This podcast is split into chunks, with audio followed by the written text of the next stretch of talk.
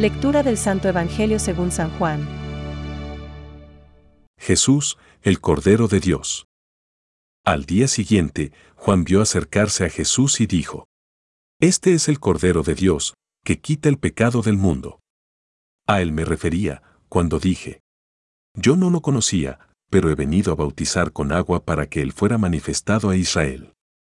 Y Juan dio este testimonio. He visto al Espíritu descender del cielo en forma de paloma y permanecer sobre él. Yo no lo conocía, pero el que me envió a bautizar con agua me dijo, Aquel sobre el que veas descender el Espíritu y permanecer sobre él, ese es el que bautiza en el Espíritu Santo.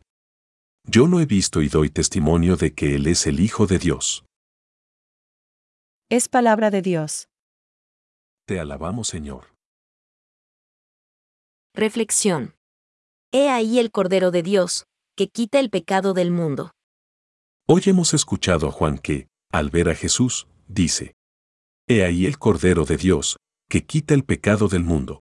Juan 1.29. ¿Qué debieron pensar aquellas gentes?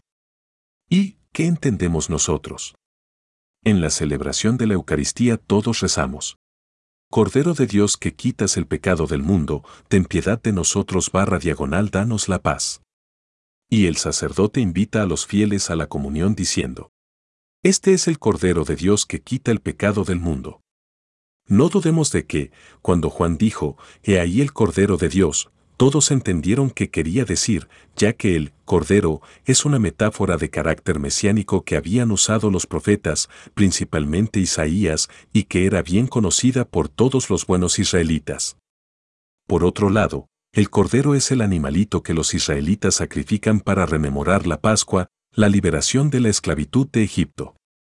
La cena pascual consiste en comer un cordero. Y aún los apóstoles y los padres de la Iglesia dicen que el cordero es signo de pureza, simplicidad, bondad, mansedumbre, inocencia, y Cristo es la pureza, la simplicidad, la bondad, la mansedumbre, la inocencia. San Pedro dirá, habéis sido rescatados con una sangre preciosa, como de cordero sin tacha y sin mancilla, Cristo. 1P1,18.19. Y San Juan, en el Apocalipsis, emplea hasta 30 veces el término cordero para designar a Jesucristo. Cristo es el cordero que quita el pecado del mundo, que ha sido inmolado para darnos la gracia. Luchemos para vivir siempre en gracia, luchemos contra el pecado, aborrezcámoslo. La belleza del alma en gracia es tan grande que ningún tesoro se le puede comparar. Nos hace agradables a Dios y dignos de ser amados. Por eso, en el Gloria de la misa se habla de la paz que es propia de los hombres que ama el Señor, de los que están en gracia. San Juan Pablo II, urgiéndonos a vivir en la gracia que el Cordero nos ha ganado, nos dice, comprometeos a vivir en gracia. Jesús ha nacido en Belén precisamente para eso. Vivir en gracia es la dignidad suprema, es la alegría inefable, es garantía de paz, es un ideal maravilloso. Pensamientos para el Evangelio de hoy. Aunque yo, Juan Bautista, que he nacido antes que él, a él no le limitan los lazos de su nacimiento. Porque aun cuando nace de su madre en el tiempo, fue engendrado por el Padre fuera del tiempo. San Gregorio Magno.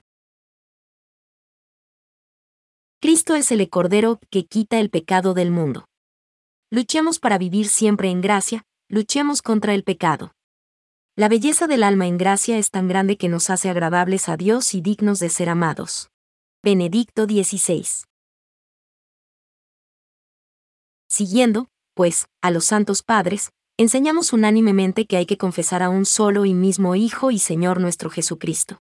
Perfecto en la divinidad y perfecto en la humanidad verdaderamente Dios y verdaderamente hombre. En todo semejante a nosotros, excepto en el pecado.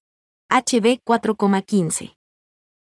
Nacido en los últimos tiempos de la Virgen María, la Madre de Dios, según la humanidad. Catecismo de la Iglesia Católica, número 467.